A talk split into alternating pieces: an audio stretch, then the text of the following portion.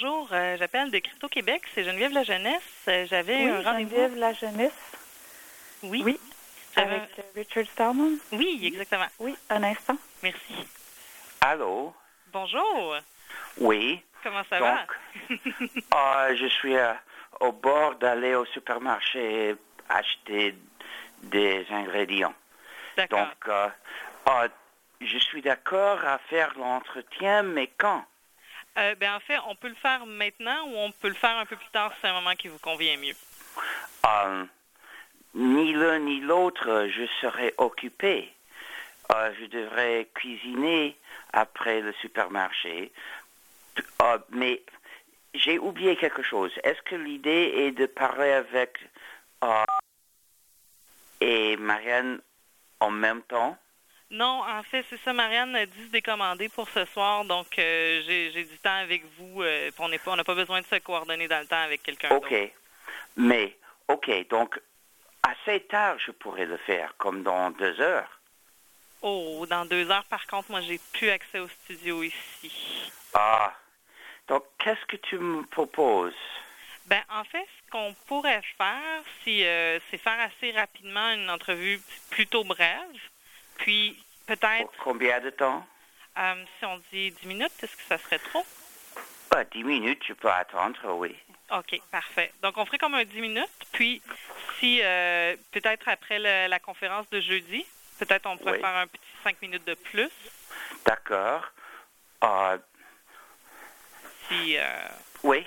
Parfait. Bon, eh, merci beaucoup. Je sais que c'est pas évident de- avec le- tous les déplacements puis euh, tous les, les engagements de- de- d'entrer ce- cette chose Oui, supplémentaire-là. directs, au- mais je, afin d'apologie, parce que je suis un peu pressé, donc je veux faire l'entretien parce que c'est utile, mais pas besoin de me remercier, etc.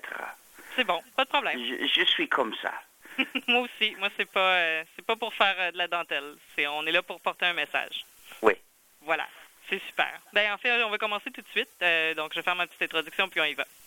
Alors, euh, je suis en compagnie de Richard Stallman. Certains d'entre vous le connaissent parce qu'il est le président de la Free Software Foundation. Certains d'entre vous le connaissent parce que c'est un Internet Hall of Famer.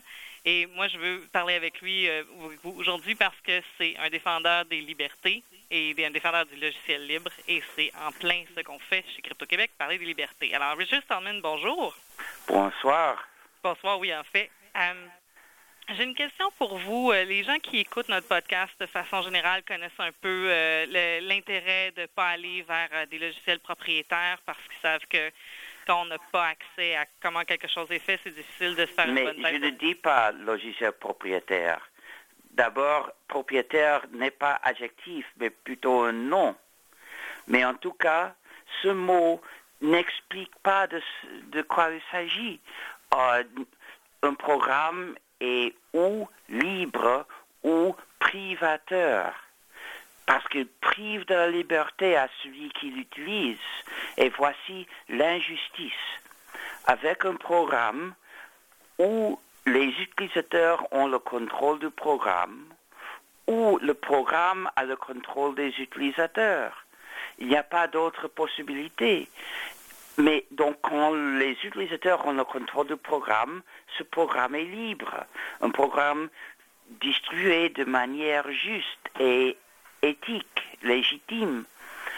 Mais si c'est le programme qui a le contrôle des utilisateurs, donc le propriétaire a le contrôle du programme et donc exerce du pouvoir injuste sur les utilisateurs à travers ce programme. Donc le programme privateur, le programme pas sous le contrôle des utilisateurs est un instrument du pouvoir injuste pour quelqu'un qui est le propriétaire de ce programme sur les utilisateurs. Les, les programmes privateurs sont des injustices et ne devraient pas exister. Voici l'idée de base du mouvement logiciel libre. Mais quand j'ai lancé le mouvement en 83, je ne comprenais pas aussi clairement et politiquement l'idée. Il m'a fallu des années pour euh, comprendre plus clairement la question éthique. Ce que je voyais au commencement, c'était que un programme priva- pas libre était mauvais, était euh, éthiquement mauvais. Oui, juste par la, la, la supériorité de la liberté. Comme Euh, je ne dis le mot supériorité est peut-être trop faible parce que euh, la- la- l'absence de liberté euh, est horrible. Euh, inférieur n'est pas adéquat comme mot. Mhm. Non, non, je, je, comprends. On peut pas mettre, euh, on peut pas euh, mettre euh, un, un ordre dans l'horreur. L'horreur, c'est l'horreur. Euh, Qu'est-ce que vous diriez pour que plus de gens adoptent le logiciel libre? Ce que je fais est de leur présenter la question éthique fondamentale. Parce que celui qui comprend cette question pour sa propre liberté, pour la justice envers lui, rejettera le logiciel privateur. On fait des sacrifices pour la liberté euh, si l'on apprécie la liberté. Mais ceux qui ne l'apprécient pas ne voient pourquoi faire des sacrifices. Comment on peut démocratiser un peu plus à ce moment-là le logiciel libre si on est entouré de Je gens comprends qui pas démocratiser. rendre euh, rendre accessible à plus de gens en fait non, c'est accessible à tout le monde mais que Ah, plus mais de gens aient un intérêt. Ah, mais il est déjà accessible à tout le monde. Mais euh, qui s'intéresse de l'utiliser, c'est une autre question. Donc, pour moi, la question de démocratiser est la mauvaise question. Comment convaincre plus de gens à, valoriser leur liberté? Ah, Je n'ai pas de recette pour ça. Je présente les, les idées et les gens pensent ce qu'elles pensent. Oui, une idée qui est bonne va faire son chemin forcément. Je n'entends pas. J'ai dit une, une idée qui est bonne va, va avoir va faire son chemin. Euh, D'après vous, qui a intérêt à nuire au logiciel libre? Qui est int- Qui, Qui a qui, quoi? euh, qui a intérêt à nuire au logiciel libre? Qui désire que le logiciel libre euh, ne s'émancipe pas, ne soit pas connu de plus de gens? Ah, je n'entends pas les consonnes que vous dites. J'ai des problèmes auditifs. Et en ce cas, il y avait des mots qui m'ont échappé. OK. euh, je vais essayer de le reformuler. Euh, Non, non, non. Euh, Peut-être avec les mêmes mots, mais avec des petites pauses entre les mots, pour- articulant mieux chaque consonne. Mon D'accord. problème, ma difficulté est de reconnaître les consonnes dans des conditions imparfaites. D'accord. Euh, qui a intérêt à nuire au logiciel libre? Ah, d'abord ceux qui gagnent de l'argent à travers le logiciel privateur. Évidemment, il y en a beaucoup. Euh, parce que des entreprises comme Apple et Microsoft, qui sont les ennemis de la liberté, gagnent beaucoup d'argent en collaboration avec d'autres entreprises. Ces entreprises aussi ont, l'intérêt que les systèmes d'exploitation privateurs d'Apple et de Microsoft euh, soient beaucoup utilisés. Aussi, tous les experts qui ont appris beaucoup sur euh, la gestion de ces systèmes euh, veulent que les gens désirent leurs services, donc ils travaillent pour le succès de ces systèmes privateurs. Comment est-ce qu'on peut, comme citoyen, euh, encourager nos gouvernements à pas aller vers ces logiciels privateurs-là? Ah, c'est comme comment lutter pour n'importe quel changement politique. Et moi, je ne suis pas expert sur comment faire la politique au Canada. Euh, vous saurez beaucoup plus que moi. Euh, mais ce qu'il il faut savoir les arguments à présenter. Celui qui utilise un programme privateur perd sa liberté. Mais quand une ag- agence publique utilise un programme privateur, c'est pire encore, parce que l'agence, n'importe quelle agence publique, fait de l'informatique pour le peuple. c'est l'informatique du peuple. Et cette agence est censée de maintenir euh, le contrôle complet de cette informatique pour assurer que c'est bien fait pour le peuple. Si vous utilisez un programme privateur, c'est vous qui perdez la liberté, c'est une injustice envers vous. Mais si l'agence publique utilise du logiciel privateur, c'est une injustice envers le peuple. Le contrôle de l'informatique de l'État est une des responsabilités de l'État, de maintenir complètement ce contrôle, de ne pas euh, la laisser, le laisser tomber aux mains privées de n'importe quelle entreprise ou entité privée. Donc, euh, l'État a, a, le devoir de remplacer le logiciel privateur du libre. Je comprends que ce travail est grand et durera des années. Mais donc, il faut commencer maintenant. Je vous remercie énormément de votre temps. J'espère je dois, je dois présenter les quatre libertés qui, qui, définissent le logiciel libre. Parce que pour la plupart, euh, ceux qui écoutent l'émission ne connaissent pas ces quatre libertés.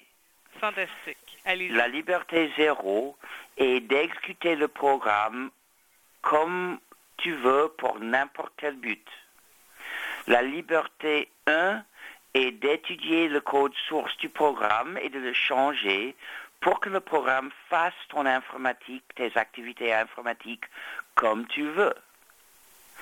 Ces deux libertés fournissent le contrôle séparé à chaque utilisateur de ce programme. Mais il faut aussi le contrôle collectif qui requiert deux libertés essentielles davantage. La liberté 2 est celle de faire des copies exactes du programme comme tu l'as reçu et de les donner ou vendre aux autres quand tu veux. Et la liberté 3 est de faire des copies de tes versions modifiées pour les donner ou vendre aux autres quand tu veux. Avec ces autres deux libertés, n'importe quel groupe d'utilisateurs d'un programme sont libres de collaborer dans le développement de ce programme pour servir leurs désirs ou leurs besoins. Et voici comment les utilisateurs ont le contrôle du programme et de l'informatique que ce programme fait pour eux, séparément et collectivement. Et il y a une erreur assez euh, commune euh, quand les gens pensent à changer un programme. Ils demandent ceux qui ne savent pas programmer, comment pourraient-ils exercer le contrôle de ce programme C'est pour ça le contrôle collectif. Même ceux qui ne savent pas programmer peuvent participer dans un groupe pour changer le programme de quelque manière. Euh, évidemment, ceux qui ne savent pas programmer ne peuvent pas écrire les changements, mais ils peuvent participer dans les décisions de quels changements écrire. Mhm, d'écrire les changements plutôt que de les écrire, puis trouver les gens qui sont compétents pour le faire. Oui, mais s'il y a peut-être euh, euh, cinq utilisateurs d'un programme et deux savent programmer et les autres trois ne le savent pas, mais suggèrent des changements, et ils peuvent comme ça euh, avoir de l'influence sur les deux qui savent programmer. Absolument. Il est possible aussi de ramasser quelque argent pour payer des programmeurs pour, pour écrire les changements désirés. Mais à ce moment-là, les usagers ont le contrôle. Ils savent ce, à quoi s'attendre. Ils savent ce qu'ils peuvent atteindre. Il n'y a pas de surprise. Il n'y a pas besoin de prendre le programme et, le, reverse engineering en, bon français. oui. Euh, euh, le rétro-ingénierie est Exact, très oui. difficile. Et si la seule manière de changer le programme est de, euh, est de euh, en premier comprendre euh, ce que le code secret fait, c'est presque impossible. Donc voici une entrave au, à n'importe quel changement. Mais il faut noter aussi que très souvent, les programmes privateurs sont conçus pour maltraiter leurs utilisateurs. Mhm. Il va plus loin que la présence des erreurs, parce que n'importe quel programmeur humain euh, est imparfait et fait des erreurs. Mhm. Les erreurs sont normales, mais ici, il, ne s'agit pas des erreurs. Il s'agit des fonctionnalités malveillantes pour fliquer les utilisateurs, pour les restreindre, pour les, les, Surveiller. les empêcher de faire ce qu'ils veulent.